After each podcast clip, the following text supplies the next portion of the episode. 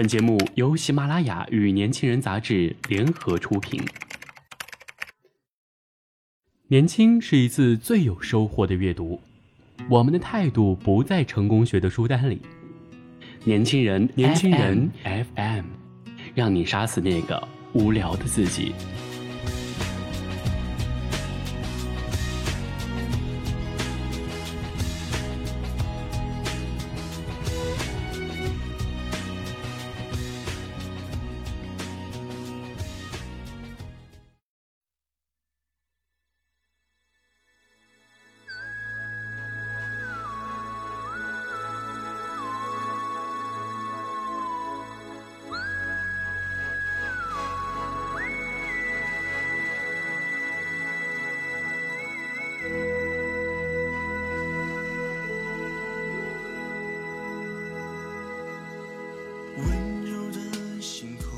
大家好，欢迎收听今天的年轻人 FM 夜读栏目，我是主播陈凯旋。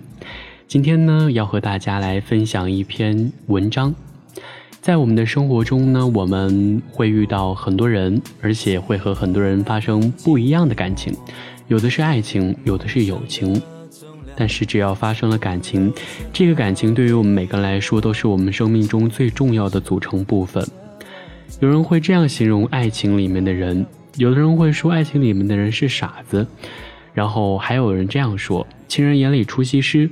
无论你的对象在外人看来有多么的不堪，但是在情人的眼里一定是最美的、最帅的，当然也是我们生命中最值得珍惜的。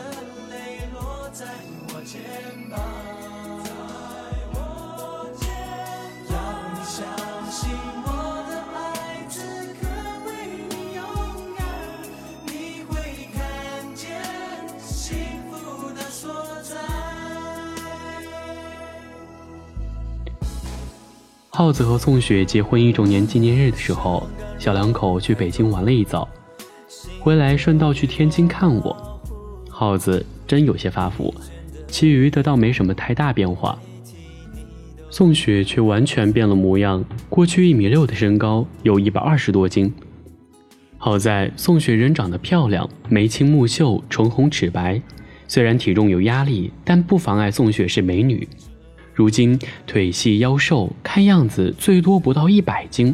更夸张的是，圆脸居然变成了瓜子脸，直接晋级为女神。不会整容了吧？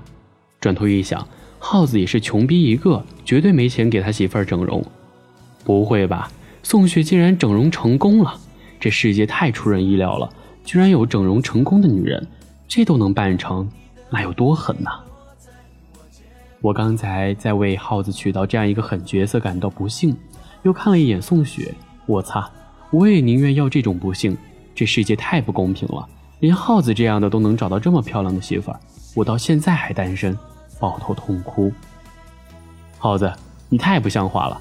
你看你把你媳妇儿饿成啥样了？我说，呵呵，更漂亮了吧？耗子笑得合不拢嘴，一手揽过宋雪。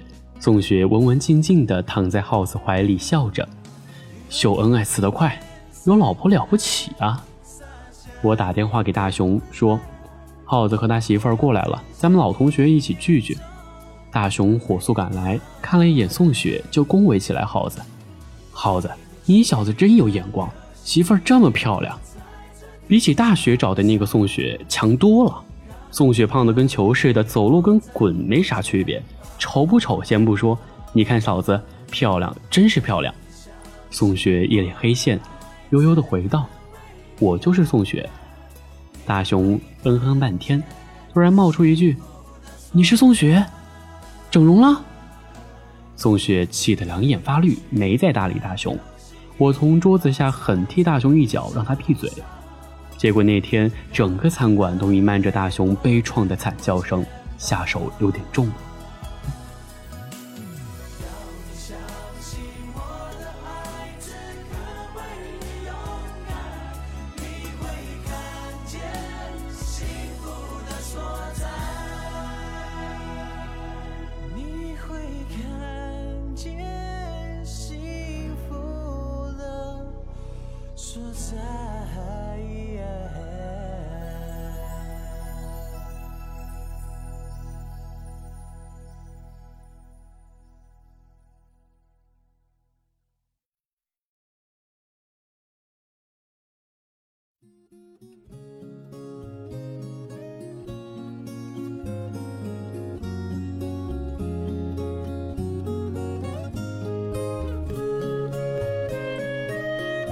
二零一几年的时候，上完课，我回到宿舍，看到耗子情绪低落的斜靠着墙，坐在床上出神的看着手机，一副死了没埋的表情。咋不去上课？掉钱了？表情那么难看。我说，我向赵家表白了。耗子闷声回我，这表情一看就知道没成功，跟哭丧似的。他咋说？我问。他说。你是一个好人，也很优秀，我们可以当好朋友吗？过了好一会儿，耗子才回道：“你是好人。上次你把学院试验田里的苹果偷得一干二净，最后宿舍其余人一个都没吃到不说，还害得我们跟你写检讨。想都想不到，学院居然给我们安了个纵容犯罪罪，我们冤不冤？好人还有标准吗？你优秀，上学期一共八门课，你挂了七门。”最后被全校通报，留校试读。优秀还有标准吗？不过我这么善良的人，怎么会落井下石呢？嗯，他可能暂时还不想恋爱，别那么悲观。要不你再试试？我安慰耗子说：“你别安慰我了，我懂他的意思。我追过好多人，他们都这么跟我说。”耗子摸了一把眼泪：“大老爷们儿，你哭个屁呀！不就表白失败了吗？年纪轻轻就这么经受不住打击？”哭哭啼啼，以后能有什么出息？然后想到我自己，我他妈也没表白成功过。我和耗子一起抱头痛哭。一个星期后，赵家和隔壁班的班草好了，据说人家还得过国奖。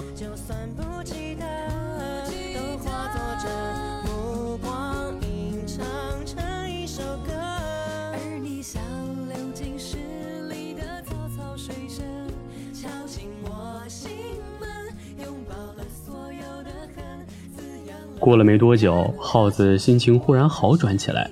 一天，耗子高高兴兴地哼着《快乐老家》回到宿舍，刚进宿舍门，就迎面飞来一只袜子，稳稳地贴在耗子脸上。臭的耗子大口喘着粗气，吼道：“这是谁扔的袜子？”大熊也吼道：“你他妈用洗衣机洗你那么一大盆袜子，老子洗的衣服全被熏臭了，以后我还怎么穿？我现在只有身上穿的这件衣服能穿了，你赔我衣服。”不不，不会吧？有那么严重吗？还能把洗衣机给洗臭了？耗子支支吾吾的回道：“不信你自己去闻闻。”大熊还没消下气去。没等耗子走出门口，一群人黑压压的挤到我们宿舍来找耗子算账，叫嚣着让他赔衣服，说楼管大爷刚刚调出监控录像，就是耗子洗的那一盆袜子后，洗衣机洗衣服才开始变臭的。两个多月前，耗子一次买了三十六双袜子，说这样节约又环保。最后穿完一次洗，不但可以节省时间，还节约用水。懒就是懒，还他们找这么多理由。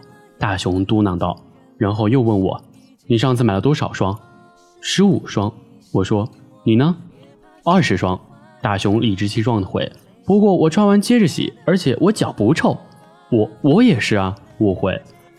然后我俩默契地把头转向床下放的那堆袜子，那不是我的。我俩异口同声地喊道：“呃，至少不全是。”耗子穿完三十六双袜子后，觉得才都穿了一次，应该不是太臭，而且用洗衣机洗要花钱，他心疼，决定再轮着穿一遍。结果接下来的几天，臭的宿舍的人怨声载道。耗子略带尴尬地说：“习惯了就好了，习惯了就好了。”过了一段时间，宿舍里的人果然没有再抱怨宿舍气味难闻，而宿舍隔壁也没人再来找我们宿舍，原因是他们嫌味道太重，呼吸太困难。耗子终于在穿了两遍后决定去洗，结果洗完就有后来的事情。这件事沸沸扬扬闹了很久，最终实在没办法了，楼管大爷直接找维修处把洗衣机换了，耗子也顺其自然地成为学院里的名人。我们都觉得耗子是实至名归。一晚，耗子洋洋不乐地回到宿舍，唉，又黄了。耗子唉声叹气道：“咋回事？”我问。上次约了个女生，觉得还不错，她对我也挺有好感的。就是在他听说我洗袜子把洗衣机给熏坏以后，就再也不理我了。耗子冤屈地说：“这多大事儿啊！我人又不坏，再说我可以改啊。狗改不了吃屎。要是我是那女的，从开始就拒绝和你约会，也就是那女生鼻子不好使。嗯，嗯，这都是小事儿，咱都是经过大风大浪的人了，别在意。”我回道。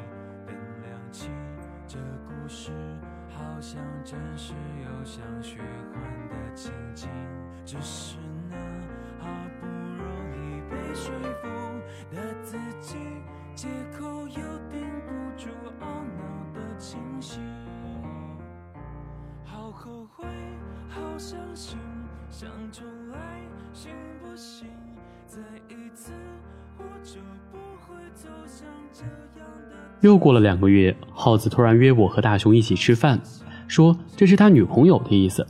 女朋友？你女朋友？充气的还是租的？大雄一把把我扯开，上前问道：“什么充气的？什么租的？活人？真的？去不去？”耗子怒道：“你请。”我问：“我请。”耗子回道：“去去去！”我立马回道：“大雄也去，不用考虑。”到了餐馆后。看到一个胖胖的女生在一个靠窗的桌位上坐着，脸蛋很漂亮，唇红齿白，眉清目秀。耗子给我们介绍，这是我女朋友，叫宋雪。那顿饭我和大雄吃的安安静静，努力的做着电灯泡应该做的事情，没有捅耗子的老底，也没有翻耗子的旧账，只是在吃。后来还听耗子说，宋雪夸我和大雄矜持内向，不太爱说话。如果这也算夸的话。回宿舍后，我和大雄拽着耗子，让他从实招来。耗子吞吞吐吐半天，才开始讲。故事是这样的：两个月前，划归班级的教室轮到我们寝室去打扫卫生，一个月只干一次。耗子收到短信后，就自个儿跑到教室，蒙着头就开始扫地。扫到教室前面，看到一个不认识的女生也在打扫卫生。耗子以为她是执行生来做义务劳动，就一口一个谢谢，一口一个麻烦你了。搞得女生一头雾水，干了一会儿，耗子实在过意不去了，就抢过女生的扫帚，说：“你休息会儿吧，我来。”女生说：“不用，不用。”但耗子就是不给他扫帚，他只好自己去洗拖把，回来拖地。耗子又去抢他的拖把，哼哧哼哧的开始拖地，累得满头大汗，还一个劲儿的说着：“谢谢啊，麻烦你了。我们宿舍这群玩意儿就是太懒，一个也没来，太谢谢你了。”干完后。耗子又对女生说了好几次谢谢，然后奔回宿舍找我们算账。你们这群玩意儿，一个也没去打扫卫生，害得老子一个人累得满头大汗。耗子边推门边骂道：“我操，你没干还赖上我们了？我们在教室里打扫卫生，左等你不来，右等你不来，你去哪儿逍遥了？”大雄回道：“你们也去打扫卫生了？你们在哪个教室？”耗子问道。“二三楼四幺八。”大雄回。“四幺八四。”哦，我擦，跑错教室了，给人家打扫卫生了。耗子一脸懊悔地说。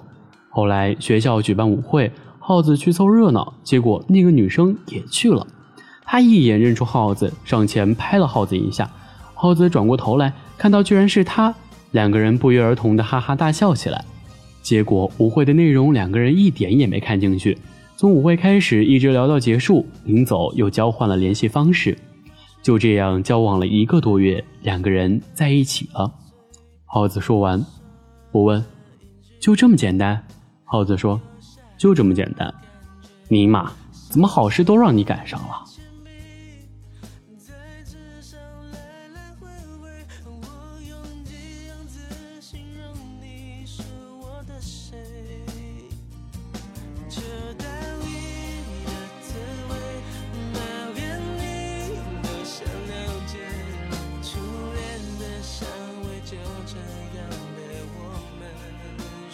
等大熊慢慢的不再嗷嗷喊疼了，我给大熊加了块肉，弥补一下刚才的过失。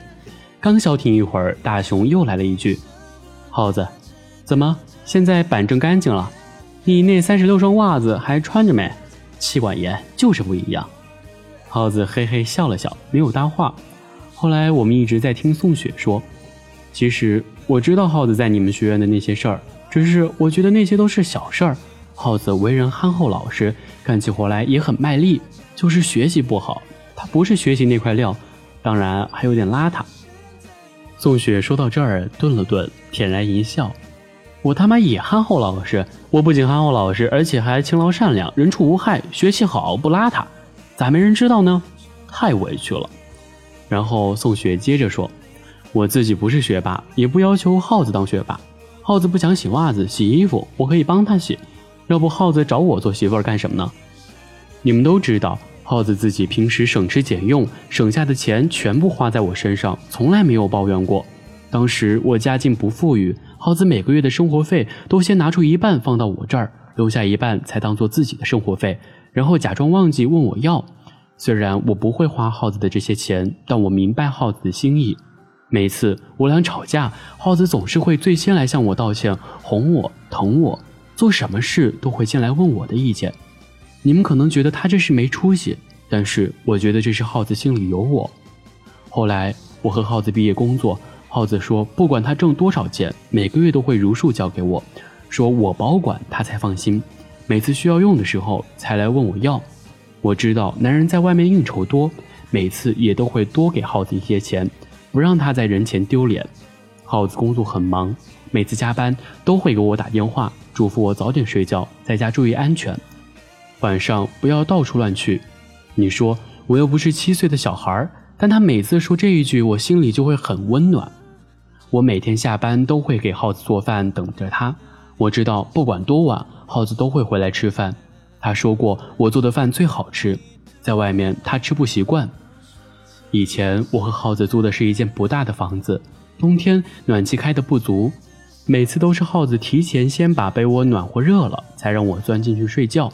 然后耗子再起来忙自己的事情，耗子每次愧疚地对着我说：“跟他吃苦了。”其实我从来不觉得这是吃苦，我觉得我很幸福。可能所有人都觉得耗子一无是处，人又邋遢，凭什么还有人喜欢他？我觉得是他们不懂耗子，是他们不懂。宋雪坚定地点了点头，然后又说：“你们是不是特想知道我现在为什么这么瘦了？”我和大熊拼命的点头。耗子在一旁听着，眼角滚着几颗泪。妈的，就知道哭，我也想哭。宋雪接着说：“一次，耗子公司聚餐，主管要求带着家属一起去。聚餐的时候，主管亲自来向我们道歉，说公司属于创业阶段，平日员工工作很忙，加班也是经常的事，希望我们这些做家属的能够谅解，协力助公司度过一个难关，并且向我们鞠了一个九十度的躬。”最后表示歉意，还设立了奖金，分为好多等，只需要玩一个游戏。宋雪说到这儿有点不好意思了，但还是说了下去，就是丈夫背着妻子以最快的速度跑到终点，拿到气球，再原路返回，谁最先到达就拿到一等奖金，以此类推。在场的大部分都是夫妻，不是夫妻的也互相找人组了队。我知道主管是好意，但由于我当时太胖。耗子背不动我，我们跑了最后一名。虽然也有奖金，但我觉得给耗子丢人了。于是我下定决心要减肥，每天只吃一点饭，坚持运动。实在饿了我就喝水，有时候喝水喝到吐。耗子心疼我说：“咱没必要减这个肥，不管我怎么样，他都会爱我，陪我，永远不变。”我一下子哭了出来，最后还是熬了过来，成功减到九十五斤。说完，宋雪得意地瞥了一眼我和大熊，牛逼！我和大熊齐声说道。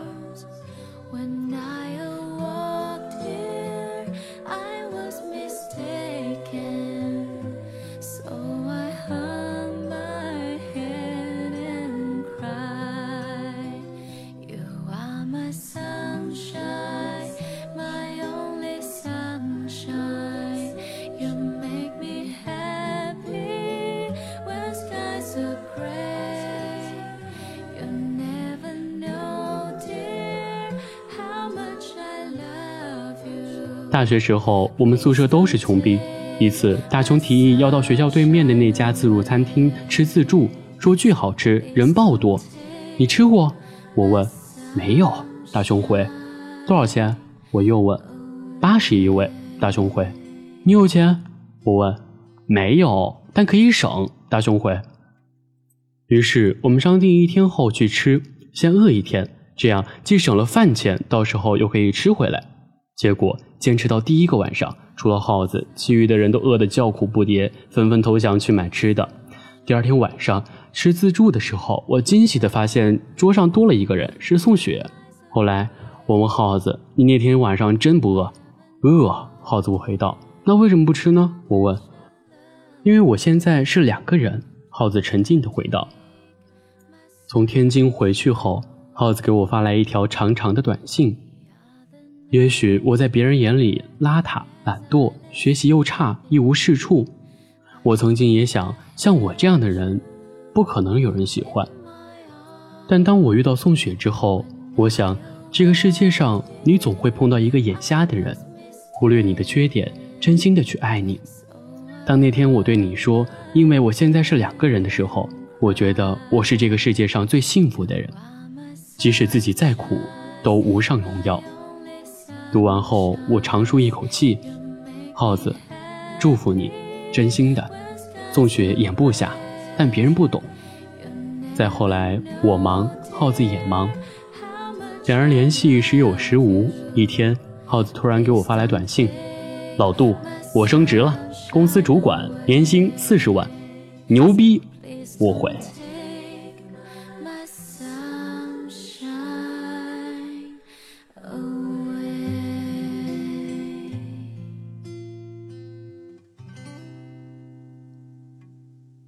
想要关注更多有关于年轻人 FM 的精彩内容，请搜索微信公众号 use 一九八一，或搜索微信公众号“年轻人”三个字即可。